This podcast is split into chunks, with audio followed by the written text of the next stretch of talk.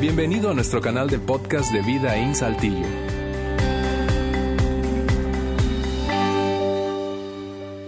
Muy bien amigos, amigas, gracias por acompañarnos hoy en esta tercera parte de nuestra serie Caminando hacia el Desastre, especialmente si esta es tu primera vez con nosotros.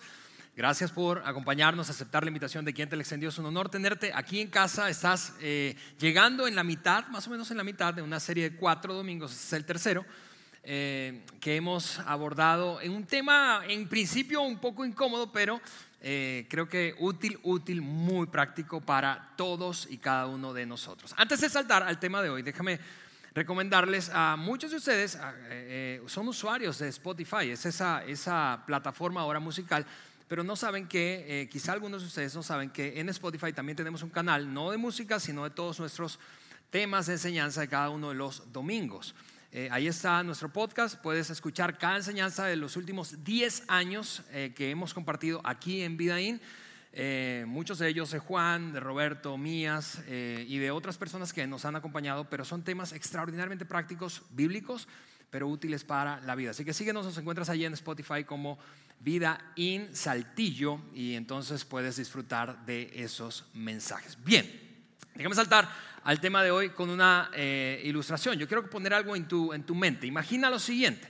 Si eres papá, especialmente si eres papá de hijas, no importa en qué edad estén tus hijas ahora mismo, si están fuera de casa, viviendo contigo, siendo solteras aún, jóvenes adultas, adolescentes o niñas chiquitas, eh, eso va a ser útil para ti. Quiero eh, eh, referirme a ti en un momento. Y a ti que eres soltera, no importa si nunca te has casado o estuviste casada en alguna ocasión y ya no lo estás, quiero que te imagines este momento, un momento en el que estás teniendo una cita, bien sea tu hija está teniendo una cita e invitó a ese novio que la está cortejando y por primera vez como papá estás viendo al infeliz ese, perdón, a, ese pretendiente eh, es, la primera vez, o estás teniendo una de esas, siendo una mujer adulta, soltera, esas primeras citas, ¿está bien? Está en un restaurante que quizá no es la gran cosa, ¿verdad? No es una cosa así como te quedaste, pero un restaurante decente. Y la conversación avanza, avanza, de tal manera que llega un punto en el que como papá, ¿sí? todos en algún momento queremos hacer esa pregunta, ¿verdad? Mirando a los ojos ahí con una actitud intimidante a, ese pretendiente y preguntarle, a ver, y oye, ¿cuáles son tus metas? Dime algunas de tus metas. ¿Cómo, ves, cómo te ves en el futuro? Dime qué es, qué es lo que estás pensando para tu vida. ¿verdad? Y tú estás queriendo que el, el, chavo o el tipo tiemble, ¿verdad? O tú, que no estás con tu papá, sino que eres una mujer adulta, estás tanteando el terreno a ver qué onda con ese pretendiente. Lo cierto es que sorpresivamente él de una vez responde, tengo tres metas en mi vida. Órale. Si tú eres una mujer adulta soltera, tú piensas, en mi vida yo he escuchado un hombre que tenga tanta claridad, Alejandro. Pero bueno, él te dice tres metas y tú como papá dices, a ver, si como roncas duermes. Y dice, la primera meta que tengo es no perder mi trabajo actual. Y tú dices, bueno, no es una cosa así como increíble, ¿verdad? Como una aspiración enorme, pero un tipo estable. Seguro mi hija va a necesitar a un hombre estable. O estás pensando, siendo soltera, bueno, quizá analizando mis relaciones pasadas, yo necesito un poco de estabilidad. Está bien. Enseguida lanza la segunda meta. Y te dice, la segunda meta que tengo en la vida es no cometer ningún crimen. Y estás un poco, ¿what? Reflexionando, pensando, ¿de qué se trata esa meta? Y antes de que te dé tiempo de pensar y digerir esa segunda meta, te lanza la tercera y sentencia así la conversación y dice, y mi tercera meta es no embarazar a ninguna otra mujer. ese pretendiente, ¿qué te parece ese pretendiente para tu hija? ¿Qué te parece? Tú, estás, o si eres una mujer soltera, adulta, tú estás ese pretendiente, ya ahí está descalificado automáticamente. Ok, yo quiero que sostengas esa tensión que puede generar una conversación o una escena como esa, porque voy a regresar a ello en un momento, pero ¿sabías que muchos seguidores de Jesús, muchos seguidores de Jesús, muchos de los que se consideran, no importa si católicos o protestantes, cristianos, en cualquiera de ese gran abanico de la fe cristiana, muchos seguidores de Jesús viven así, viven creyendo que la vida cristiana básicamente se reduce a no meterse en problemas como ese muchacho como ese pretendiente, no me quiero meter en broncas, no quiero cometer un crimen, no quiero embarazar a otra porque ya embaracé a una y no me fue bien. algunos cristianos, algunos seguidores de Jesús viven básicamente con la creencia de que la fe cristiana se reduce a no meterme en problemas, me tengo que portar bien, tengo que dejar de hacer, tengo que dejar de hacer, tengo que comenzar a hacer, tengo que comenzar a hacer, tengo que abandonar ese hábito. Básicamente viven a lo largo de sus vidas creyendo o reduciendo la fe cristiana en términos de la vida práctica cotidiana a no meterse en problemas. Y, te repito, quiero, quiero abordar esto hoy porque quiero brindarte una perspectiva diferente. Voy a regresar en ese momento, pero antes, si no has estado aquí, ese es el repaso rápido de lo que hemos hablado. Básicamente en esa serie comenzamos diciendo, y escuchaste a Juan aquí decirnos, somos un desastre todos. En algún sentido u otro, todos hemos tenido, tenemos o tendremos. Hemos sido, somos o seremos un desastre. Un desastre emocionalmente hablando, un desastre relacionalmente hablando, un desastre financiero. ¿Cuántos de nosotros hemos creado desastres en nuestras propias vidas a, veces sin que haya necesariamente sido nuestra intención, a veces asumiendo la total responsabilidad, a veces echándole la bronca a otro. ¿Cuántos de nosotros no hemos experimentado un desastre? De hecho, algunos ni siquiera tenemos que mirar atrás para repasar los desastres en los que nos hemos metido o hemos causado en nuestra propia vida, con nuestra salud, con nuestro matrimonio, en una relación, en la relación con uno de nuestros padres, en la relación con uno de nuestros hijos. Hemos creado desastres. Algo ni siquiera tenemos que mirar atrás, te decía, eh, tenemos que sencillamente mirar alrededor y reconocer, estamos en un desastre. Y, por eso es que fuimos retados desde el primer domingo a cuando vemos un desastre no ser tan críticos, tan rápidos para criticar. ¿Por qué? Porque tú y yo sabemos reconocer un desastre en otro porque nosotros mismos hemos sido o somos un desastre. y la conclusión a la que llegamos básicamente es esta. Nadie es perfecto. Pensamos, nadie es perfecto. Bueno, nadie es perfecto, nadie es perfecto. Eso como para eh, atenuar como nuestra conciencia y pensamos, pues no llego, sencillamente no llego a ese estándar. Y al hacerlo sin darnos cuenta, cuando decimos nadie es perfecto, estamos reconociendo que hay un perfecto, hay un nivel de perfección al que nadie llega. Y esa reflexión, sin que sea necesariamente nuestra intención, nos acerca un poco más a Dios. Estamos a unos pocos pasos de Dios. ¿Por qué? Porque al reconocer que hay un nivel de perfección que no fue creado por mí y que está allá afuera, creado por alguien, al final de cuentas eso termina llevándome a encontrarme con mi Padre Celestial. La semana pasada entonces, después de toda esa conversación, rescatada desde el primer domingo, concluimos, cuando se trata de Jesús, Él ve tu desastre, decíamos esas tres cosas, Él ve tu desastre, no se asusta con tu desastre, al contrario, se siente atraído hacia tu desastre y la invitación que te hace constantemente es la misma, sígueme, sígueme.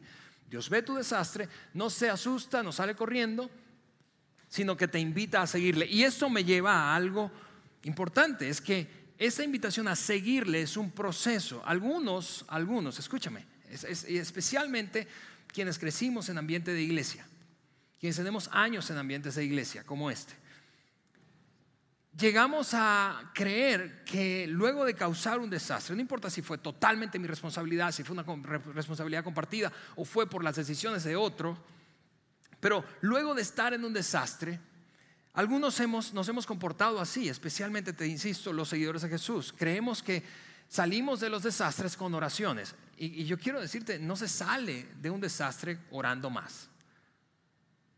Esta invitación involucra un proceso, se sale de un desastre a lo largo de un proceso. Porque no entramos allí, seguramente. Piensa conmigo en un ejemplo eh, eh, común.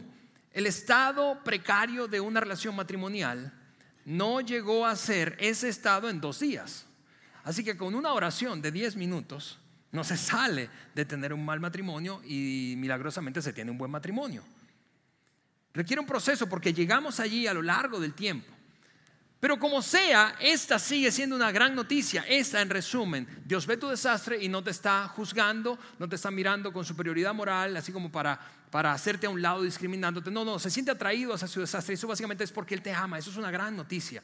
Es una gran noticia para, para todos porque es una creencia básica del cristianismo. Dios ve tu desastre y se acerca a ti. ¿Por qué? Porque Jesús, Jesús te ama. Te ama y no hay nada de lo que hagas, no hay nada de lo que yo pueda hacer, no hay nada de lo que hayamos hecho, nada de lo que haremos en el futuro que pueda distanciar o romper ese interés y compromiso que tiene Dios de acercarse a través de su Hijo Jesucristo a tu propia vida. Jesús ve tu desastre y se siente atraído hacia Él. ¿Por qué? Porque te ama. Pero, y aquí viene un gran pero, pero te ama tanto que no te quiere dejar igual. Pero te ama tanto que no te va a dejar igual. Déjame dejarte eso ahí un momento. Porque quiero que pienses unos segundos en eso. Dios ve tu desastre y no sale espantado y no te juzga. La semana pasada repasábamos unas historias de cómo reacciona o reaccionó Jesús ante el desastre de algunos. Dios ve tu desastre y no se asusta. Se siente atraído hacia su desastre porque te ama. Pero te ama tanto que no quiere dejarte igual. Y, probablemente tú has visto a personas que se dicen seguidores de Jesús, o tú mismo, tú misma, has tenido esa experiencia cuando se trata de desastres en tu vida o desastres en sus vidas. ¿Los has visto o tú mismo te has visto? Entrar en un ciclo es como un círculo vicioso. Después de regarla y entrar en un desastre, causar un caos en algún área de tu vida o en varias áreas de tu vida, a lo largo de una etapa de tu vida o durante mucho tiempo de tu vida, entras en un caos, te sientes culpable, experimentas vergüenza, buscas el perdón de Dios y el ciclo vuelve a comenzar. Te sientes culpable, experimentas vergüenza, pides perdón, Dios te perdona y el ciclo vuelve a comenzar. Es un ciclo vicioso de culpa, vergüenza, perdón, culpa, vergüenza, perdón, culpa, vergüenza, perdón. ¿Conoces algún cristiano así, algún seguidor de Jesús así? Si, si eso es, si es así, que, que son como el hombre, el hombre de la cita que yo te ilustraba al inicio, que sencillamente tienen como una meta, quizás inconsciente, pero una meta, no me quiero meter en problemas, no me quiero meter en problemas, la regué, no me lo voy a comer, no me lo voy a comer, ay, me lo comí, no, me lo, no, voy a, no voy a salir con esa persona otra vez, no voy a salir con ella otra vez, no voy a volver a salir con él, volví a salir con él, no me voy a meter con esa persona otra vez y me volví a meter con esa persona otra vez. No voy a gritar de no voy a perder el control otra vez, no lo voy a hacer, no lo voy a hacer. Ese ciclo de, de voy a dejar, voy a dejar, voy a dejar, voy a comenzar, voy a comenzar, voy a comenzar. Es un, es un ciclo interminable de culpa, Vergüenza, perdón, culpa, vergüenza, perdón, culpa, vergüenza, perdón. Y, eso, honestamente, yo, yo no te, no, no, culpo a quienes han observado a otros seguidores de Jesús vivir así, o, o, si tú como seguidor, seguidora de Jesús, has tenido esa experiencia y has caído sin darte cuenta en ese ciclo, no te culpo por ahora mismo concluir, el cristianismo es una cosa que no me atrae para nada. No me atrae para nada. ¿Por qué? Porque si tú estás observando a un cristiano, a un seguidor de Jesús, comportarse así, quizás estás rascándote la cabeza pensando, a ver, tú y yo somos iguales. Lo única, la única diferencia que tú y yo tenemos básicamente se traduce en estas dos cosas. Mira, hacemos lo mismo, lo mismo, todos los días, todas las noches, pero tú haces algo diferente el domingo por la mañana porque vas para la iglesia y yo no. Y tú te sientes culpable cuando haces todo eso y yo no me siento culpable. Por eso la fe cristiana resulta tan poco atractiva para algunos. Porque ven a quienes se dicen seguidores de Jesús y dicen, yo no quiero esa vida así. Una vida en donde constantemente me estoy sintiendo miserable, culpable, experimentando culpa y vergüenza. Para, ¿Por qué no te rindes de una vez y haces lo que yo hago y dejas de sentir lo que sientes? Por eso no te culpo si has visto en algún punto la fe cristiana como poco atractiva. Porque eso no es cristianismo. Y yo quiero pedirte perdón si esa ha sido tu experiencia al observar a otros seguidores de Jesús. Y si tú has tenido esa experiencia como seguidor de Jesús, como seguidora de Jesús, yo quiero hoy abordar un, un enfoque diferente. Porque estoy absolutamente convencido de que la vida cristiana es distinta a eso. La vida cristiana no se trata de evitar un desastre como aquel muchacho que cortejaba a esa chica en una cita. La vida cristiana se trata de convertirse en algo. Convertirse en algo. Porque si la vida cristiana solo se tratara de evitar un desastre, incluso estuviéramos, sin decirlo, concluyendo que Dios es como, como tú sabes, como un abuelo con mala memoria. Sí, al que se le olvidan las cosas. Fabricamos, inconscientemente fabricamos a un Dios con Alzheimer. Fabricamos un Dios con Alzheimer, ¿por qué? Porque es muy cómodo, es muy cómodo tener a un Dios, porque esto probablemente es lo que tú has escuchado mientras creciste en la iglesia o escuchaste a seguidores de Jesús decir esto. Cuando tú le pides perdón a Dios, Dios olvida tus pecados, Dios olvida tu desastre. Eso no es, eso no es cierto, eso no es lo que enseña la Biblia, porque entonces Dios sería un abuelo con Alzheimer. Y claro que sería muy cómodo, ¿verdad? Es como estar casado y decir, luego de 15 años, yo tengo 15 años de casado, luego de 15 años yo solo puedo recordar unas tres o cuatro semanas, porque todo lo malo que ha hecho Eliana se me ha olvidado. Es, absurdo, sería muy padre, ¿verdad? Sería muy cómodo porque solo recordaríamos las cosas lindas. Pero así como un matrimonio sería más cómodo, pero es irreal, ninguna relación, ninguna relación funciona así. Ninguna relación funciona así. Tú no tienes, a menos que sea un asunto neurológico, ¿verdad? Tú no tienes problemas de memoria para recordar las cosas que otros han hecho y te han causado daño. Así como recuerdas las cosas que han sido padres. Eh, seguidores de Jesús, cristianos, si creciste en la iglesia, déjame rápido porque tenemos que seguir, pero rápido déjame decírtelo de esta forma. Tú y yo creemos que Dios recuerda todo lo que está escrito en la Biblia, ¿cierto? Es decir, Dios no es que dice, a ver, ¿qué es lo que dice por allá el libro de Josué? No, ¿qué fue lo que dijo Job? No, no, no. Eh, eh, todo lo que está en la Biblia lo recuerda Dios. No se le olvidó, por ejemplo, aquel incidente pequeño entre David y Betsabé. ¿Cierto? Si David era el rey de Israel y se metió con una mujer que no era la suya y empezó un desastre en su vida. A Dios no se le olvidó eso, luego de que David fue y le pidió perdón. Pero te repito, si nuestra experiencia cristiana se reduce, se reduce a, no, no me quiero meter en líos, no me quiero meter en líos, y cuando me meto en líos, perdón, culpa, vergüenza, perdón, culpa, vergüenza, perdón. E, e, el cristianismo se va a volver para ti algo demasiado fastidioso, nada atractivo y muy pesado. E, en algún punto no, no podemos permitirnos, no debemos atrevernos a reducir la experiencia cristiana a eso. Así que hablemos de eso, hablemos de eso. esa es mi meta hoy. Yo quiero darte, te repito, un enfoque diferente y al final quiero entregarte dos oraciones muy cortas, muy prácticas que quiero invitarte a que abracemos juntos, porque son oraciones que nos pueden ayudar a vivir a vivir la experiencia de la vida cristiana de una manera distinta, a sencillamente, vuelvo a insistirte, no meterte en problemas y experimentar vergüenza, culpa, perdón, vergüenza, culpa, perdón. Ok, para eso yo quiero tomar el extracto de una carta que Pablo, el apóstol Pablo, el famoso San Pablo, escribió a la primera iglesia que se plantó en Europa, plantada por él, una iglesia chiquita en una provincia griega llamada Filipos. Por eso esta carta es conocida como la carta o la epístola del apóstol Pablo a los filipenses y está incluida en ese gran segundo segmento de la Biblia llamado el Nuevo Testamento. Se cree que Pablo escribió otras cartas, muchas más cartas a, los filipenses, a esa iglesia en Filipos, eh, pero solo se preservó esta y, las otras de alguna manera se extraviaron. Y esta fue incluida en el texto del Nuevo Testamento, como parte del texto del Nuevo Testamento.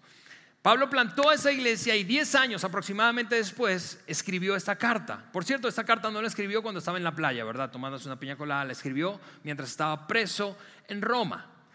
Y el gobernador o el emperador de turno romano era Nerón. Has escuchado de Nerón, ¿verdad? De los más crueles emperadores de Roma. Así que si tú eras cristiano, si tú eras un seguidor de Jesús, profeso, público, ¿verdad? En los tiempos de Nerón, probablemente te iba a ir muy mal. ¿Cómo le estaba yendo a Pablo? Estaba preso y eventualmente se cree que Pablo murió precisamente en Roma. Pero el, punto es, él toma unos momentos para escribir una carta a aquella comunidad de fe que él fundó y eventualmente se convirtió en una iglesia, en ese movimiento de personas que querían seguir las enseñanzas de Jesús. Esto es lo que escribió apenas en el versículo, en el capítulo número 1, versículo número 6 de esa carta de Pablo a los filipenses. Estoy seguro, Pablo no está dudando, está absolutamente seguro, tiene una convicción profunda de que, de que Dios, quien comenzó la buena obra en ustedes, déjame hacer una pausa Pablo está diciéndole a los filipenses, luego de 10 años que no los veo, luego de todo el tiempo que hemos estado eh, eh, a, distancia, luego de tantas enseñanzas que he compartido con ustedes, esto, de esto yo estoy absolutamente seguro. Que Dios comenzó algo en ustedes, no ustedes por ustedes mismos, Dios comenzó algo en ustedes. Y si comenzó algo en ustedes, eso da señal de un proceso. Dios comenzó algo, no necesariamente lo ha terminado, pero comenzó algo comenzó algo en ustedes. Y él, y, mira, pensando en este tema de la serie, cuando, cuando consideras los desastres en los que nos metemos, o que te has metido o en el que estás. Nuestra oración típica, nuestra oración típica, como un clamor casi, casi eh, eh, eh, inconsciente, es esta. Y seguramente tú no me dejas mentir. Señor, arréglalo, arregla esto. Tú puedes decírselo de mil maneras diferentes, pero básicamente esa es la oración. Señor, arréglalo, arréglalo. Mientras Jesús te está diciendo ante esa oración, sígueme. Y tú dices, no, arréglalo. Y él dice, no, sígueme, arréglalo. Arréglalo está enfocado en el ahora. Quiero resolver este desastre. Sígueme está enfocado en un proceso, porque no te metiste a ese desastre en dos días. Por lo tanto, no sales de él probablemente tan rápido como tú crees. Él comenzó algo, es un proceso. Es y por eso es que esto es, algo, es algo fascinante de la fe cristiana. La meta, la meta final, ¿sabes cuál es la meta final de tu Padre Celestial, de mi Padre Celestial, contigo y conmigo mientras estemos respirando en la tierra? Madurez. No comodidad ni felicidad, sino madurez. Que internamente eso que Él comenzó a hacer en ti, en mí, empiece a producir resultados. Mira, esto es como la ley de sembrar y cosechar. Yo no puedo hacer nada para apresurar la cosecha, y tú tampoco, ¿cierto? Es decir, hay un proceso allí. Aunque uno se puede esforzar y apresurar para presentar un examen. Pero uno no puede apresurar un proceso, porque al final el resultado no es el que debe ser. Y eso tú y yo lo sabemos intuitivamente. Lo que pasa, lo que pasa es que ese versículo que, con el que he decidido iniciar eh, o compartir este mensaje, en, en ese versículo Pablo pone un especial énfasis en lo que Dios comenzó adentro de ti y adentro de mí. Pero tú y yo naturalmente estamos obsesionados con lo exterior. Estamos obsesionados con el comportamiento, estamos obsesionados con lo que ven otros de nosotros, con lo que nosotros vemos de otros. Tú y yo estamos obsesionados con lo externo y Dios, mientras tanto, está obsesionado con lo interno. Dios está obsesionado con tus motivos, con, con tus pensamientos, con tus patrones de pensamiento, con tu sistema de creencias. Dios está obsesionado con tus motivaciones. Dios está obsesionado con la manera en que tú priorizas internamente, antes de tomar una decisión. Dios está obsesionado con lo interno, con el alma, con el corazón, pero tú y yo estamos obsesionados con el comportamiento. Pablo está diciendo básicamente, esto que Dios comenzó, lo comenzó en ustedes y eso básicamente denota algo importantísimo dentro de ti, dentro de ti. Y eso muestra una gran, gran, gran verdad del cristianismo. El cristianismo es una fe que ocurre de adentro hacia afuera. Y por eso a mí me encanta, aunque sea una pochería, eh, me encanta el, nombre que tiene nuestro ambiente de chavos de preparatoria, Inside Out. Porque la cosa comienza adentro. La fe cristiana ocurre de adentro hacia afuera. Pero nuestra tendencia es que queremos que las cosas se resuelvan de afuera hacia adentro. Déjame darte un par de ejemplos. Queremos que la circunstancia que vivimos, desastrosa, cual sea, financiera, relacional, emocional, física o de salud, que ese desastre se resuelva para afuera para poder experimentar paz adentro. Mientras que el planteamiento constante a lo largo de toda la Biblia y particularmente el Nuevo Testamento es este. No, no, no, así no funciona.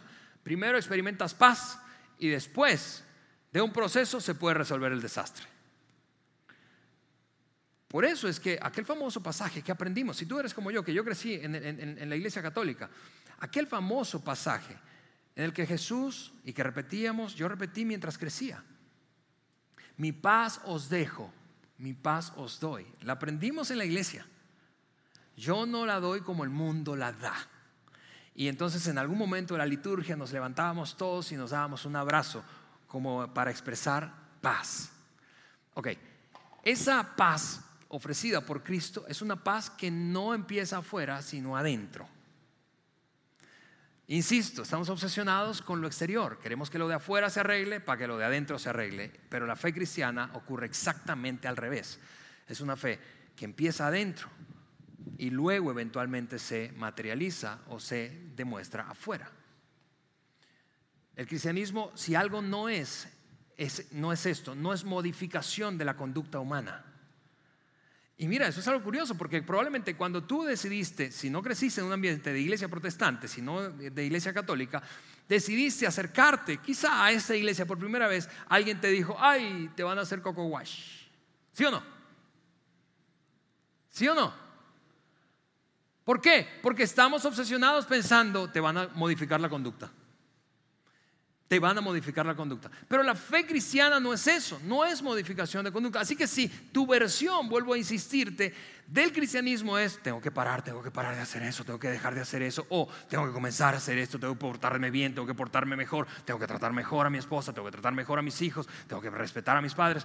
Ok, yo, yo, yo tengo que decirte, has abrazado una o un enfoque equivocado del cristianismo. Eso no es cristianismo. Ups. Y probablemente te, he ponchado un globo. Regresa conmigo al pasaje. Pablo sigue diciendo, estoy seguro de que Dios quien comenzó la buena obra en ustedes la continuará hasta cuándo? Hasta que quede completamente terminada. Y eso, vuelvo a insistir, y Pablo es enfático, es un proceso. Es un proceso.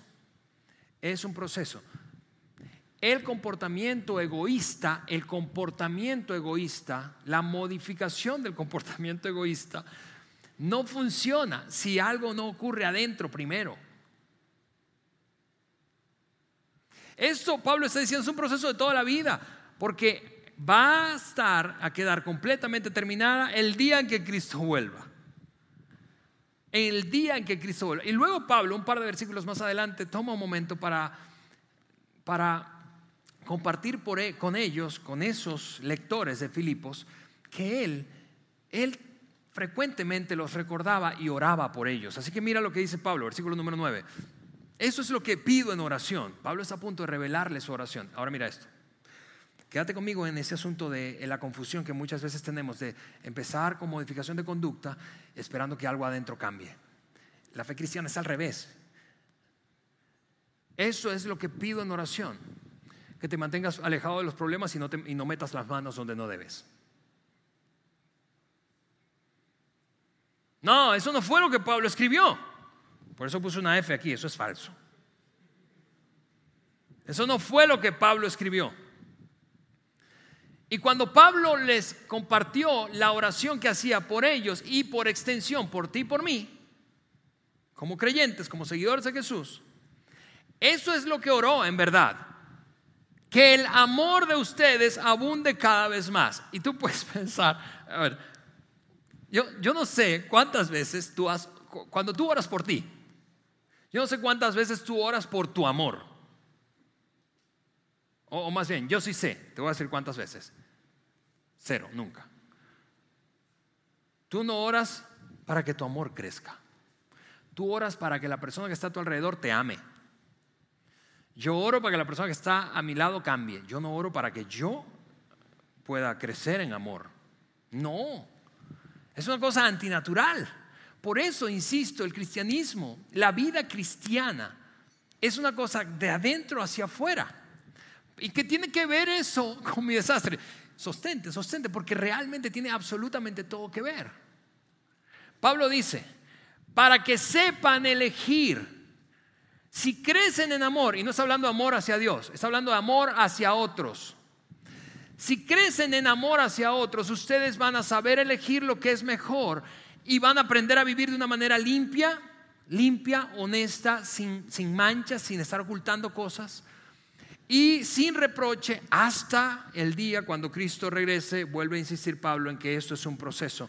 Es si tú y yo mira esto, si tú y yo crecemos en amor hacia los demás, es decir, ponemos a otros en nuestra agenda, si ponemos a otros dentro de nuestras prioridades y no solamente nos enfocamos en lo que queremos, anhelamos, deseamos o no queremos de otros o para nosotros, entonces Pablo dice, eso es lo que va a ocurrir, vas a vivir una vida muchísimo mejor que la que hoy tienes y eso es atrevido decirlo, por decirlo lo menos. La oración de Pablo en versión moderna, ya que está una de las dos que quiero dejarte hoy y quiero animarte a que tú y yo abracemos, es esta. Señor, ayúdame a ver como tú ves y hacer lo que dices. Si yo veo a la gente como tú la ves, No simplemente hacer lo correcto. Si yo veo a la gente hacer lo que, si, yo veo a la gente como tú la ves, yo voy a empezar a tratarla de manera diferente. Insisto, no solo se trata de hacer lo correcto, no es, modificación de conducta, es aprender a, ver a otros como Dios les ve. Yo no puedo estar bien, y es una ilustración que, que, hemos usado muchas veces aquí en Vidaín. Yo no puedo pretender estar bien con mi Padre Celestial. No puedo pretender estar bien con Dios si estoy mal con otro hijo suyo. Y aquí está la ilustración que usamos muy frecuentemente. Yo tengo una hija que se llama Isabela.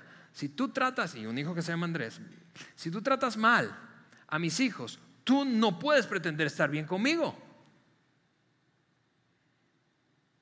Los tratas mal, los ofendes, los manipulas, les haces daño y luego quieres darme un abrazo y que todo esté padre entre tú y yo. ¿Tiene lógica eso? No, por eso Pablo se enfoca en el amor hacia otras personas, porque cuando tú y yo amamos a otros, esa es la cosa, es una cosa increíble. Cuando tú y yo, es una fórmula perfecta, honestamente, es una fórmula infalible, es una fórmula que evita, que previene desastres en tu vida y la mía. Y eso es lo que tiene que ver con nuestros desastres. Cuando tú y yo amamos a otros, cuando los vemos como Dios les ve, cuando no somos tan críticos, sino que somos más compasivos, más pacientes, más tolerantes, eso no quiere decir que nos dejamos, pero, pero que tratamos a otros como Dios los trata, cuando hacemos lo que Él dice que hagamos con otras personas, escúchame, los desastres se minimizan si es que no se eliminan por completo. No es cierto, porque lo contrario a eso es egocentrismo. No es cierto que tú y yo tenemos una tendencia egocéntrica mis planes, mis sueños, mis anhelos, lo que quiero, lo que no me gusta, lo que me gusta, lo que deseo, lo que necesito que cambies, lo que, lo que quiero que ocurra. Eh, y, el egocentrismo es, es, es, es el equivalente a una raíz de desastres. Quizás no es la única causa de desastres, pero el egocentrismo es la raíz, es una buena parte de la raíz de nuestros mayores desastres. Piensa conmigo por un momento.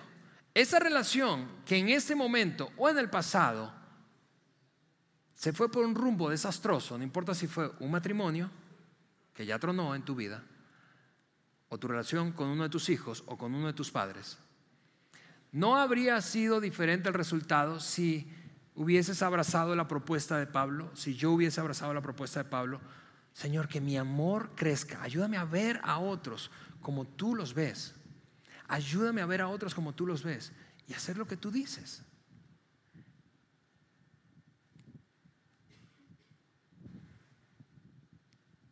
¿No sería diferente el resultado hoy de esa área de tu vida en la que perdiste el control? Si tú y yo hubiésemos crecido más en amor, porque la mayoría de nuestros desastres, en la mayoría de nuestros desastres está una raíz que se llama egocentrismo. En la mayoría. No en todos probablemente, pero en la mayoría. Por eso quiero que regreses conmigo al versículo 6 que te mostraba al principio. Dios, quien comenzó la buena obra en ustedes, Dios comenzó algo en ti. Y eso es una gran noticia. En ti, eso significa dentro de ti. No se trata de modificar meramente tu comportamiento, se trata de atender asuntos en tu interior. ¿Qué estás pensando? ¿Por qué has llegado a pensar como piensas? ¿Cuál es tu motivación? ¿Por qué tienes esa motivación? ¿Por qué quieres decirle sus cuatro cosas en la cara y hasta apretamos los dientes? ¿Por qué? Adentro. Dios comenzó algo dentro de ti y no lo va a soltar hasta que quede completada esa obra. Lo cual me lleva a la segunda oración que quiero compartirte e invitarte a abrazar conmigo. No solo ayúdame a ver cómo ves y hacer lo que dices, sino completa lo que comenzaste en mí. Mira, si, tú y yo abrazamos esto, yo estoy seguro, tengo 24 años como seguidor de Jesús y evidentemente hay un montón de cosas en mi interior y en mis comportamientos que tienen que seguir cambiando. Pero si yo me enfoco en lo externo, eso no he visto, olvídate de religión, no he visto ninguna terapia, herramienta, técnica, ni, ni religión que sea eficaz con la modificación de comportamientos, enfocado en lo externo primero y no en lo interno. Nunca. No he visto a un adicto recuperarse solo enfocado en lo exterior. Nunca. No he visto ningún matrimonio recuperarse solo enfocado en lo exterior. No voy a hacer, no voy a hacer, no voy a hacer, voy a hacer, voy a hacer, voy a hacer. Lo que sí he visto un montón de veces es lo que Dios empezó adentro, enfocarse en lo interno, enfocarse en lo interno, produce resultados duraderos. Por eso Dios no tiene prisa y yo quiero decirte eso. Dios no tiene prisa contigo. Tú tienes prisa, deberías. Yo tengo prisa. Yo debería tener prisa porque el tiempo vuela. Pero Dios no está, apurado contigo. No. Él comenzó algo y le va a dar en la medida en que tú permitas. Y le va a dar hasta que llegue el día en que te vayas al cielo. Señor, ayúdame a ver cómo ves y hacer lo que dices. Completa lo que comenzaste en mí. Esa, ese par de oraciones yo creo que pueden hacer la diferencia en tu vida y la mía. ¿Por qué? Porque Jesús te ama demasiado como para dejarte como estás. Él te ama tanto que se acercó a ti, pero ese amor le impide dejarte igual pero la cosa comienza adentro. Ahora, mira lo que vamos a hacer. En un momento más la banda va a, acomodarse allí, eh, ellos van a, cantar una canción para cerrar este domingo, el programa de este domingo y el mensaje de hoy. Eh, mientras ellos hacen eso, yo voy a, orar. Yo quiero tomar un momento para orar por ti. y, quiero animarte a que mientras ellos cantan, tú puedes permanecer sentado o pararte como gustes, pero que que tomes esos minutos finales de nuestra reunión para, para decirle esto al Señor. Dios mío, termina lo que comenzaste en mí. Completa lo que iniciaste. Porque Dios inició algo adentro de ti y dentro de mí. Y no va a descansar hasta que eso quede terminado. Dile, Dios mío, yo estoy dispuesto, dispuesta a vivir ese proceso. A vivir ese proceso. Ayúdame a que mi amor crezca, a que, a que yo pueda ver a la gente como tú la ves y hacer lo que tú dices. Con eso dicho, voy a pedirte que inclines tu rostro allí un momento nada más y, me permitas orar por ti. Señor, yo quiero, antes de, de terminar esa reunión cantando juntos, Dios, yo quiero pedirte que, conociendo como tú conoces, Señor, a cada persona que está en ese lugar, a cada persona que nos ve, nos escucha, conociendo los desastres en los que se han metido, Señor, los desastres en los que están, tú, Dios, puedas recordarles que les amas así como son y que nunca te has alejado. Que puedas recordarle a cada persona que está hoy aquí, Señor, que sin importar lo vergonzoso que es esa área de su vida, tú le amas. Pero que le amas tanto, Señor, que no estás dispuesto a dejarles igual. Le amas tanto que no lo vas a dejar igual, no la vas a dejar igual, no vas a dejar igual ese matrimonio, no vas a dejar igual esa relación con ese papá o esa mamá, no vas a dejar igual ese estado de salud sencillamente, Señor, por el desastre que ha creado esa persona. No vas a dejar igual, Señor, ese embrollo emocional por, por las equivocaciones del pasado, por los problemas y traumas de su crianza. No los vas a dejar igual, Señor. No te avergüenzas, no te alejas, estás cerca, eres atraído hacia nuestro desastre, pero estás tan comprometido que no nos vas a dejar igual, Señor. Yo quiero que esa convicción crezca en cada una de las personas que hoy está viendo o escuchando este mensaje, Dios mío. Y que mientras eso ocurre, Señor, nosotros con disposición te digamos, Señor, termina, completa lo que comenzaste, completa lo que comenzaste en nosotros. En el nombre de Jesús. Gracias por haber escuchado este podcast de Vida en Saltillo. Si deseas escuchar estos mensajes en vivo, te invitamos a que nos acompañes todos los domingos a nuestro auditorio. Para más información sobre nuestra ubicación y horarios, entra a vidainslt.org o síguenos en nuestras redes sociales como Facebook, Twitter e Instagram. Nos vemos la próxima semana.